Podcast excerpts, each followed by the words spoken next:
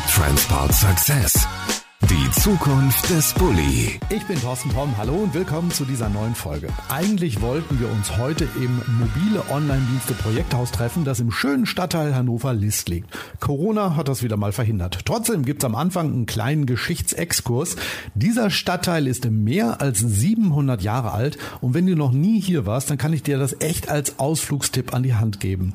Es gibt nicht nur eine lange Fußgängerzone mit vielen Geschäften und alles, was dazugehört, was sofort ins Auge fällt Bielefeld, das sind die vielen prachtvollen Häuser aus der Gründerzeit. Also genau der Ort, an dem man eine digitale Zentrale von Volkswagen Nutzfahrzeuge vermuten mag, oder? Ich sitze hier heute in meinem Büro, aber für unsere heutige Folge haben sich ganz viele Menschen in besagtem Projekthaus getroffen. Da dort recht viel Platz ist, habt ihr hoffentlich auch alle genügend Abstand, oder? Also, auf geht's, stellt euch bitte mal vor und verratet, was ihr im Projekthaus macht. Mein Name ist Kersten Lange, ich leite den Bereich digitale Produkte und Services bei Volkswagen Nutzfahrzeuge. Also ich freue mich, dass wir heute hier digital zusammen sein können. Ihr habt, glaube ich, auch genügend Platz. Das haben wir auf jeden Fall. Wir haben hier jede Menge Abstand. Wir sitzen hier auf einer großen Fläche jetzt mit den wenigen Personen hier, das ist Corona-konform. Aber du sitzt nicht alleine da. Genau, mit Kersten äh, auch noch Sören. Äh, mein Name ist Sören Stricker. Ich verantworte bei Volkswagen Nutzfahrzeuge die digitalen Produkte für unsere Gewerbekunden und freue mich eben auch darauf, heute mit euch einmal das Thema nochmal genauer zu beleuchten. Das war aber noch nicht alles. Ja, genau. Ich sitze hier am anderen Ende unseres Projekthauses. Mein Name ist Rafa Lucia. Äh, ich verantworte hier die Unterabteilung, die sich um die Privatkundendienste kümmert. Und ja, da werden wir nochmal später darauf zu sprechen kommen kommen. Ganz sicher. Was verbirgt sich eigentlich hinter dem Begriff mobile Online-Dienste? Das ist wahrscheinlich mehr, als dass ich mein Smartphone in meinen Bulli integrieren kann und dass mir meine Spotify oder dieser Playlist aus dem Netz ziehen kann, oder? Kersten, du als Leiter des Ganzen kannst das bestimmt besser erklären als ich. Ja, das ist wirklich eine gute Frage. Was sind eigentlich mobile Online-Dienste? Äh, mobile Online-Dienste sind digitale Angebote, die auf der Online-Verbindung des Fahrzeugs basieren. Wenn wir heute ein neues Fahrzeug uns anschauen, haben die in der Regel immer so eine Art Modem verbaut und funken deswegen ins Internet im weitesten Sinne und sind also vernetzt mit ihrer Umwelt. Warum machen wir das? Also als privater Nutzer kann man sich das ganz gut vorstellen. Jeder kennt ja auf seinem Handy, wenn er die typischen Karten-Apps benutzt, eigentlich die Darstellung von Staus dort, ne, mit roten und gelben und grünen Linien auf den Straßen. Und genau das sind Themen, die wir natürlich als Automobilhersteller ins Fahrzeug bringen wollen. Wir wollen, dass diese Verkehrsinfos direkt im Fahrzeug sind, dass man von seinem Handy aus Ziele ins Fahrzeug Fahrzeug importieren kann und quasi dann die nächste Strecke direkt schon parat hat, wenn man losfährt. Und das ist eben genau das, was mobile Online-Dienste sind, die Online-Verbindung des Fahrzeugs mit der Umwelt. Hat es mit dem Handy zu tun? Teilweise ja. In der Vergangenheit hat man in den Fahrzeugen das Handy für die Internetverbindung benötigt.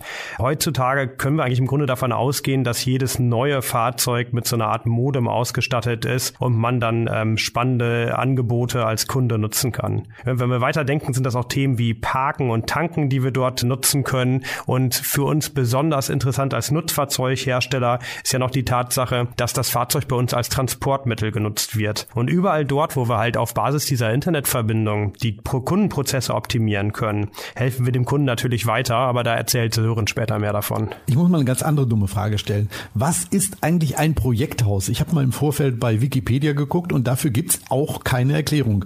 Äh, Rafa, hast du da eine Erklärung für was das ist und äh, warum seid ihr eigentlich ein Projekthaus? Na klar, die kann ich dir geben. Also Wikipedia, da gebe ich dir recht, da kann man tatsächlich nichts finden. Aber hättest du Google aufgerufen und man hat nach einem ah. MOD-Projekthaus gegoogelt, dann wärst du tatsächlich auf das VWN-Studio verwiesen worden und hier gibt es tatsächlich ein paar Videos, die zeigen, wie wir hier im MOD-Projekthaus arbeiten. Gut, jetzt kann man im Podcast das natürlich nicht sehen. Das, das musst du uns jetzt mal erklären. Was ist das Projekthaus? Genau, um das zu erklären, muss ich ein bisschen ausschweifen und ein bisschen MOD geschichte hier äh, erzählen.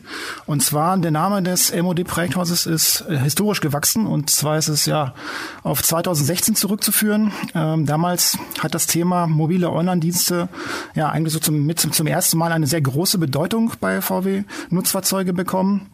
Und wir haben dann mhm. untersucht, äh, wie können wir den Kunden durch mobile Online-Dienste helfen. Und da ist uns natürlich auch aufgefallen, dass wir als VW-Nutzfahrzeuge natürlich unterschiedliche Kunden haben. Wir haben einmal die privaten Kunden, wie du und ich.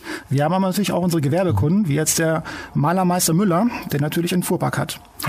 Und mhm. äh, die Herausforderung war quasi genau diese Kundengruppen äh, zu bedienen und dafür mobile Online-Dienste zu entwickeln. Und äh, wir haben auch herausgefunden, okay, bei VW Pkw haben wir einige Dienste, die wir jetzt für unsere private Kunden äh, anbieten können, aber den Spagat zu den Gewerbekunden, äh, den müssen wir quasi selbst in die Hand nehmen. Und daraus ist dann das MOD-Projekt entstanden, das nämlich genauer äh, sich dadurch, äh, darum beschäftigt hat, äh, Produkte für Gewerbekunden zu entwickeln. Und äh, für so ein Projekt brauchst du natürlich ganz viele Leute. So und natürlich die Leute sind natürlich aus ganz unterschiedlichen Bereichen. Wir wollen natürlich crossfunktional arbeiten und, und da gab es natürlich auch das Problem: Okay, jetzt hast du die Leute, wo lässt du die Leute arbeiten? Ja, es waren eine Truppenteile von 20, 30 Personen und äh, schnell war jetzt kein Platz im Werk zu finden und da haben wir uns quasi auf die Suche gemacht und äh, hier in der Nähe, wo wir aktuell sitzen, wohnt ein Kollege von uns. Und der ist hier mal lang gegangen und hat mal diese Räumlichkeiten gesehen und hat gesehen, okay, die Fenster dunkel, da passiert nichts in der Balsen Keksfabrik. Das ist nämlich genau das Gebäude, wo wir uns gerade hier befinden. Und ihr seid wirklich in der alten Balsen Keksfabrik, die ja nun jeder als Kind wahrscheinlich schon mal irgendwie, äh, also zumindest deren Produkte mit in Kontakt gekommen ist. Da seid ihr jetzt drin? Genau, da sind wir drin. Hier wurden tatsächlich früher mal Kekse hergestellt. Mittlerweile ist es nur ein Verwaltungsgebäude. Der Keks, der jetzt vor geraumer Zeit auch mal geklaut worden ist, der goldene Keks, äh, der ist fußläufig zu erreichen. Man kann den quasi hier 100 Meter von uns begutachten. Und genau da befinden wir uns. Ja, genau dieses, die, dieses Projekthaus beziehungsweise dieses Gebäude stand damals frei und ja, da sind wir mit einem Vermieter in Kontakt getreten und jetzt sitzen wir hier. Und das schon seit mittlerweile über fünf Jahren. Gibt es bei euch eigentlich immer Kekse? Ja, es gibt manchmal auch Kekse. Manchmal auch natürlich auch Kuchen. Wenn die Mitarbeiter hier bei uns Geburtstage feiern, dann gibt es natürlich auch leckeren Kuchen. Aber Kekse gibt es auch. Was unterscheidet eigentlich die Arbeit im Projekthaus von der klassischen Art der Zusammenarbeit, wie man das aus anderen Bereichen, meinetwegen der Fahrzeugentwicklung kennt? Kersten, müsstest du eigentlich wissen. Ja, das ist auch wieder eine gute Frage. Also im Wesentlichen ist es so, dass sich die Arbeitsmethodik ein Stück weit unterscheidet. Also im Gegensatz zur Fahrzeugentwicklung versuchen wir in allen Arbeitsteilen, wo das bei uns möglich ist, agil zu arbeiten. Und das hat ein paar Implikationen. Ne? Wir haben dadurch andere Zeitplanung, wir haben kürzere Horizonte, in denen wir planen, wir arbeiten viel iterativer. Das heißt, wir können oft noch gar nicht wissen, was wir in, in der nächsten, übernächsten und überübernächsten Iteration dann machen. Wir arbeiten sehr kundenzentriert. Wir haben ja tatsächlich hier auf der Fläche, hier im Projekthaus auch wirklich schon Kunden begrüßt, mit denen gearbeitet ähm, und mit denen zusammen auch die Produktideen verbessert. Und das sind eben Themen, wo wir so, sehr, ja einfach sehr viel engeren Kontakt haben in den Teams, in, in Teams sehr viel enger arbeiten. Und das ist, glaube ich, ein ganz großer Unterschied. Auch Resultate planen wir in der Regel so, dass wir immer ja mit diesem berühmten MVP, Minimum Viable Product, vor Kunde starten. Also wir planen Features dann so, dass wir mit einem kleinen Umfang starten, das vor Kunde ausprobieren, schauen, wie der Kunde reagiert und das dann eher erweitern und der Entwicklungsprozess ist auch darauf ausgelegt, dass wir genau das tun. Ne, und ähm, ich hatte es eben schon gesagt, für uns äh, ist das, ist das Wort Team stark im Vordergrund. Wir arbeiten hier sehr stark in crossfunktionalen Teams zusammen. Das heißt, die Kollegen arbeiten äh, abhängig von der erforderlichen Qualifikation in Teams zusammen und sitzen halt nicht in ihren Bereichen. Also wenn du hier wärst, könntest du sehen, wie wir hier verschiedene Benches haben, also verschiedene Plätze haben, wo die Leute sitzen und arbeiten. Und das haben, das haben wir tatsächlich nach Teams eingeteilt. Und damit spielt auch ihre Bereichsgrenze eigentlich keine Rolle. Also ich habe das so oft hier, dass Praktikanten am Ende ihres Praktikums gehen und sagen, ich habe eigentlich bis zum Schluss nicht kapiert, wer hier in welchem Bereich arbeitet. Und das ist was, was mich eigentlich mal so ganz glücklich macht, weil ich merke, so die Silo-Grenzen, Bereichsgrenzen, die wir manchmal thematisieren, die haben wir halt tatsächlich hier ganz gut äh, klein bekommen und äh, spielen eigentlich keine Rolle mehr. Ich muss da mal zwischen einhaken. Ist das im Moment denn die Situation Corona, ist das für euch ein Problem oder sitzt ihr trotzdem alle in der alten Keksfabrik jetzt wieder zusammen und arbeitet dort? Oder arbeitet ihr jetzt auch zum großen Teil von zu Hause aus? Ja, du kannst das hier ja leider nicht sehen. Also das heißt, außer uns äh, dreien und der Kai von der Technik hier ist tatsächlich niemand hier. Ähm, und das ist eigentlich auch der Standardarbeitmodus ja, seit wirklich letzten März. Ähm, wir arbeiten fast 100 Prozent von zu Hause. Es gibt wirklich nur einzelne Termine, die hier stattfinden, ähnlich wie das im Werk auch ist. Bei so einer Digitalentwicklung lässt sich das auch ganz gut organisieren. Ne? Also da äh, ist man eh schon sehr viel auf digitale Tools ausgelegt in der Zusammenarbeit. Das funktioniert ganz gut. Ich bin aber deswegen, sage ich das gerade so zögerlich, weil es fehlt natürlich die ganze persönliche Seite. Ne? Das geht, glaube ich, jedem so, der länger im Homeoffice sitzt. Das ist wirklich schade, dass man die Kollegen nicht einfach mal so um eins zu eins sieht, äh, die Kaffeegespräche, Küchengespräche entfallen. Also das ist was, was wir wirklich schon sehr vermissen. Aber ich, das ist hier eben auch nicht anders als anderswo. Aber irgendwann ist das ja mit Corona auch mal wieder vorbei und dann äh, geht hoffentlich da wieder zusammen weiter. Ich habe mal eine andere Frage. Ganz einfach, wenn du jemanden triffst, der sich unter mobile Online-Dienste nichts vorstellen kann. Was sagst du dem denn ganz kurz und knapp, woran ihr arbeitet? Stell dir vor, ich sag das mal, ähm, du kommst bei deinem Bäcker rein und der sagt, was machst du eigentlich? Ja, das, das frage ich mich auch immer. wir, wir vernetzen die Fahrzeuge mit den Fahrern und wir vernetzen die Fahrzeuge mit der Umwelt. Das sag ich immer, das ist immer so relativ knackig und kurz. Neue Fahrzeuge sind immer mit dem Internet verbunden. Und diese Tatsache, die nutzen wir, dass wir auf Basis dieser Internetverbindung äh, Dienstleistungen aufbauen für den Kunden.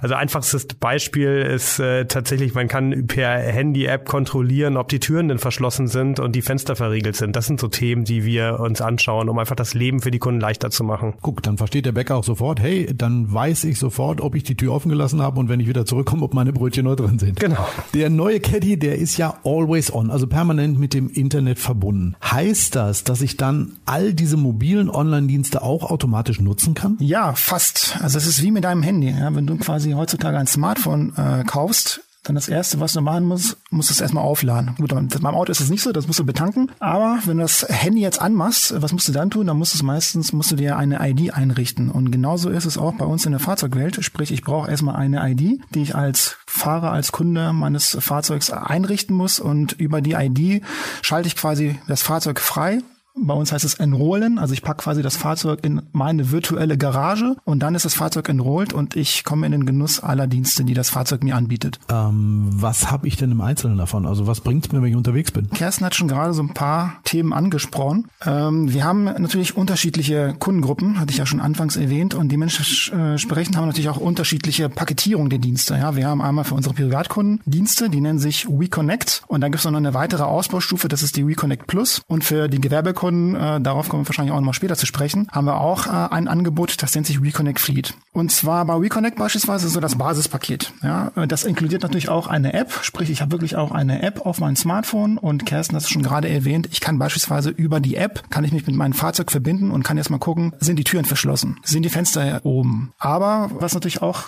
cool ist, äh, was ich persönlich schon oft genutzt habe, gerade bei uns im Werk auf dem Parkplatz, ja, da stehen sehr viele Volkswagen. So, und äh, wenn ich also nach einem schwierigen Arbeitstag Samstag jetzt auf diesen Parkplatz gehe, ist meistens mal so, dass ich mein Fahrzeug suchen muss, ja? weil da steht immer woanders. Je nachdem, wann man morgens immer ankommt, ja, hat man entweder ganz ganz nah am, am Tor einen Platz. Wenn man jetzt später mal kommt, desto weiter steht natürlich das Fahrzeug entfernt. Und dann ist natürlich immer abends immer das Problem, wo habe ich mein Fahrzeug geparkt? Und da helfen natürlich uns auch die Reconnect-Dienste, weil ich sehe über die App, wo mein Fahrzeug sich befindet. Und ich kann mich sogar über die App zu meinem Fahrzeug navigieren lassen. Ja, das wäre beispielsweise ein so ein Use Case für diese Dienste. Ein weiterer wäre beispielsweise, ich kann von zu Hause Hause aus äh, mal schauen, ist überhaupt mein Fahrzeug getankt, ja? Ist der Tank voll? Äh, wie bin ich denn überhaupt meine letzte Strecke gefahren? Was habe ich denn da verbraucht, im Durchschnittsverbrauch zum Beispiel? Alle die Informationen, die ich normalerweise in der Vergangenheit erst hätte, wenn ich in das Fahrzeug einsteige, äh, habe ich jetzt alles auf dem Smartphone und kann das quasi von der Couch vor dem Fernseher abrufen. Und dann haben wir natürlich nochmal für je nach Ausstattungspaket des Fahrzeugs unser WeConnect Plus. Das ist quasi ein Add-on-Paket. Und äh, Kerstin hat schon be beispielsweise erzählt, die Navigation. Ja, nicht jeder Kunde hat natürlich eine Navigation Navigationsgerät im Fahrzeug.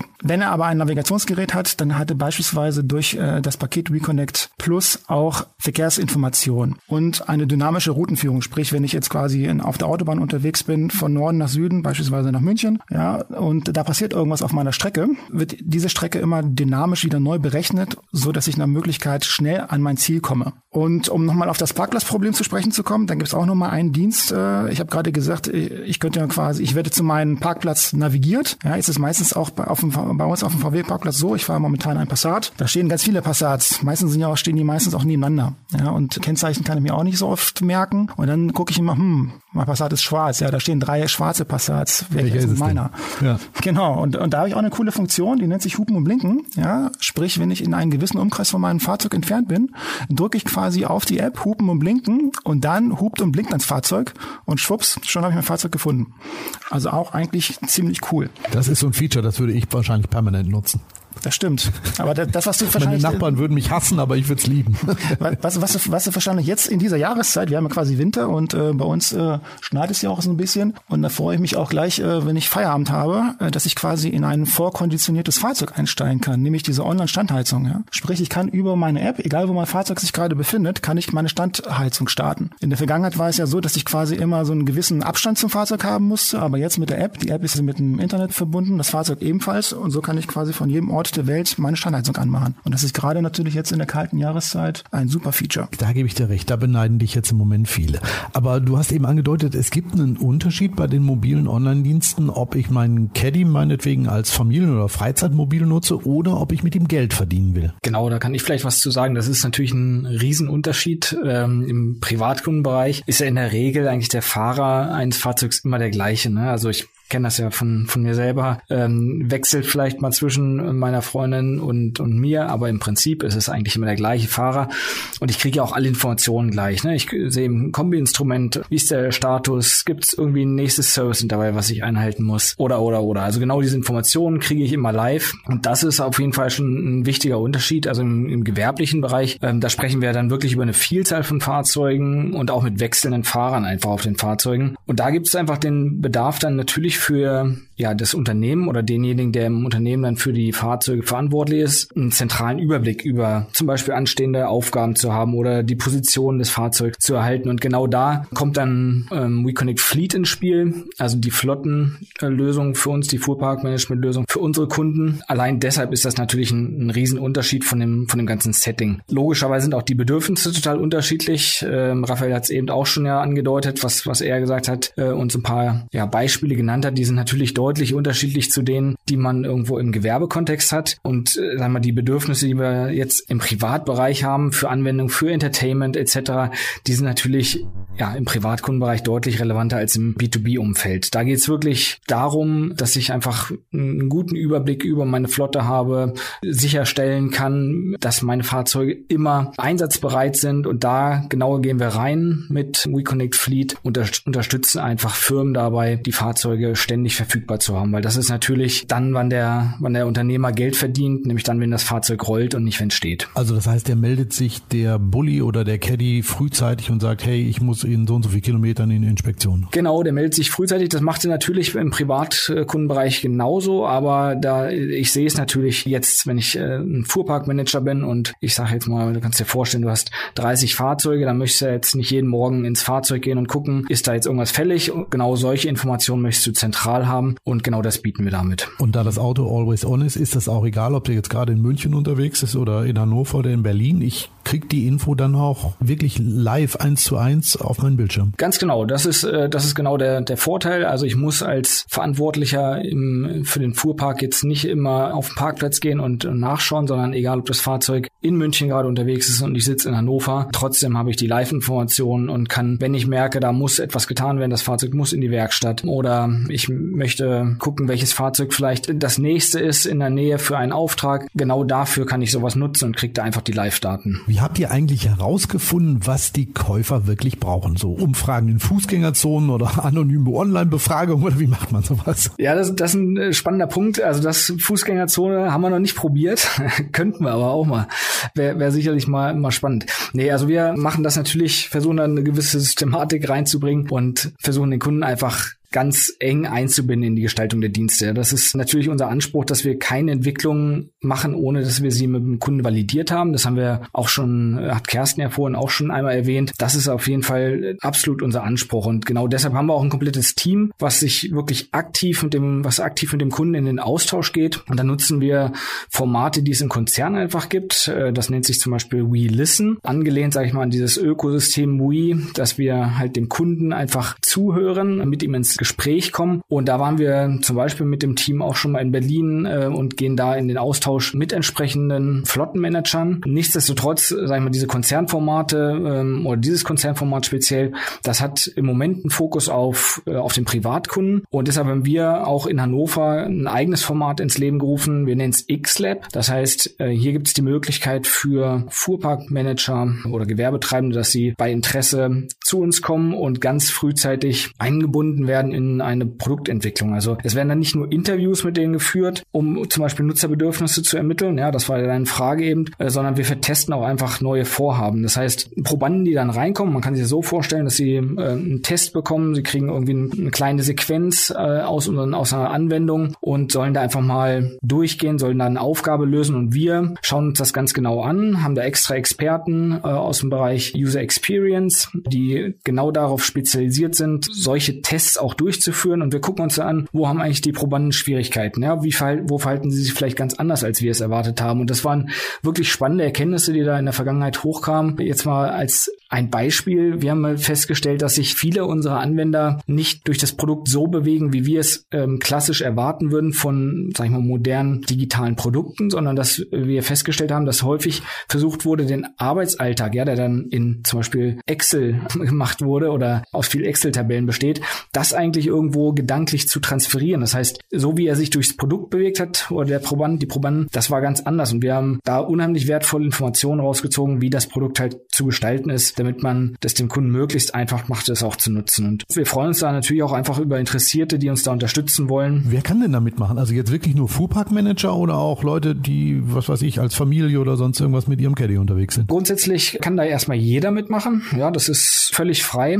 Also da laden wir jeden ein, der da interessiert ist, an der frühzeitig in der, an der Gestaltung unserer digitalen Produkte mitzumachen. Letztendlich ist natürlich schon so, dass wir im Moment einen Fokus einfach auf die Gewerbetreibenden legen. Ähm, das ist so das Hauptprodukt, das, was wir jetzt hier speziell bei mir in, in der Unterabteilung äh, verfolgen. Von daher ist das definitiv der Fokus, aber grundsätzlich alle, die interessiert sind, sind herzlich eingeladen, sich da zu registrieren. Wichtige Frage auch für Gewerbetreibende. Kostet das was, wenn ich Mitglied dieser Test-Community werden möchte? Nein, selbstverständlich äh, ist die Registrierung und dann auch die Teilnahme absolut kostenlos. Es soll ja für alle eine Win-Win-Situation sein. Also einerseits wollen wir denen, die einfach Lust haben, sehr früh in sowas eingebunden zu sein, die, die Spaß haben an digitalen Produkten. Die sollen einfach die Möglichkeit haben, sehr frühzeitig eingebunden zu werden, damit auch die Dienste, die wir hier entwickeln und die Produkte dann wirklich ihren Bedürfnissen entsprechen. Und wir natürlich als Volkswagen Nutzfahrzeuge, ganz klar, haben da auch einen Vorteil von, äh, ist logisch, indem wir einfach Kosten einsparen, weil wir uns auf die Entwicklung konzentrieren können, die dann die Kunden wirklich am relevantesten erachten. Von daher ist das eine absolute Win-Win-Situation und dementsprechend auch für die Tester absolut kostenlos. Was ist denn die Voraussetzung dafür? Wahrscheinlich muss ich einen neuen Caddy, einen Bulli oder einen Craft Craft haben, richtig? Nee, das, das nicht. Das ähm, ist das, was ich eben auch meinte. Also jeder, der wirklich da äh, Interesse hat, kann da mitmachen. Also ich glaube, wichtig ist ein Interesse, ein Grundinteresse einfach an digitalen Produkten, an äh, digitalen Diensten. Und äh, wie eben schon gesagt, wir freuen uns natürlich insbesondere wirklich über die Gewerbetreibenden,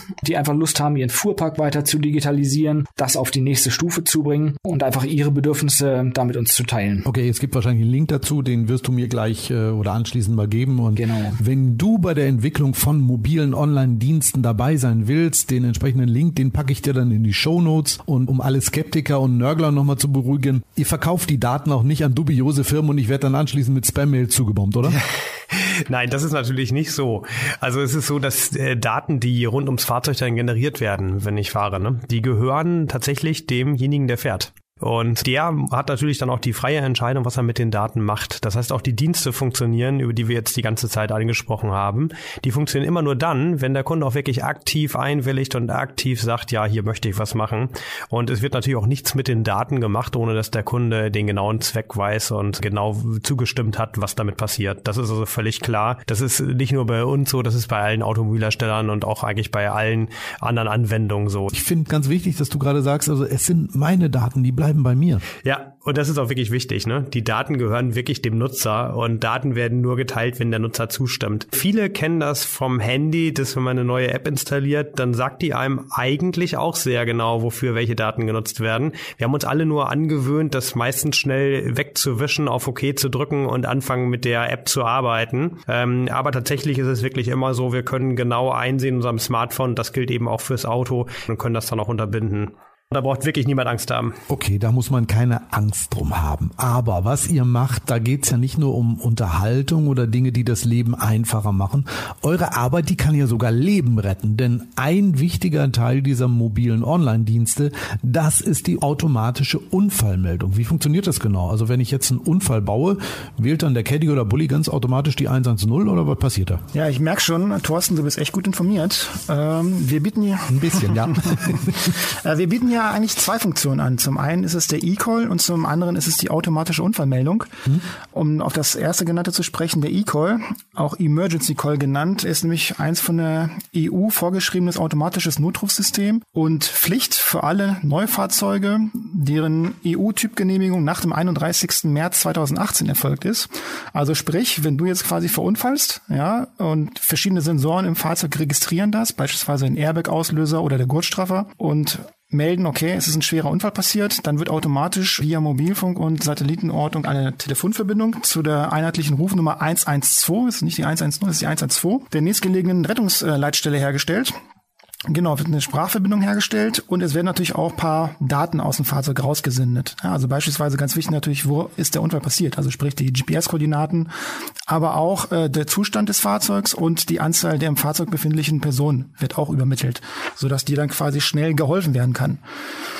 Und das ist quasi der E-Call. Und dann haben wir auch noch auf der anderen Seite so eine automatische Unfallmeldung. Und das ist mir letztens beinahe passiert. Da war ich gerade mit meiner Tochter unterwegs, bin ich gerade so aus dem Waldgebiet rausgefahren und auf einmal war so eine, schon fast dunkel, kamen so rechts äh, aus dem Wald kamen dann vier Wildschweine rausgelaufen. Da konnte ich noch echt im letzten Moment auf die Bremse treten, sodass die Wildschweine quasi vor mir dann die Straße passieren konnten. Aber hättest du quasi jetzt die Wildschweine gestreift, ja, wäre das quasi jetzt kein schwerer Unfall, aber du hättest wahrscheinlich schon Dellen. Das würden natürlich auch wieder Sinn Sensoren registrieren. Der Fahrzeug würde diesen Unfall automatisch erkennen. Und der würde dir dann quasi im Infotainment-System anbieten, äh, ob du eine Sprachverbindung zu dem Volkswagen Callcenter aufbauen möchtest.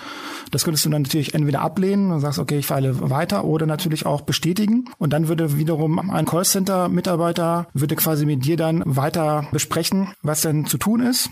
Die würde dir dann helfen in dieser Situation und für dich dann die notwendigen Maßnahmen einleiten. Ne? Und du müsstest quasi nicht mehr aus dem Fahrzeug aussteigen. Das ist natürlich schon eine gute Geschichte. Ähm, was ich mich jetzt gerade frage, du sagst, der wählt die 112.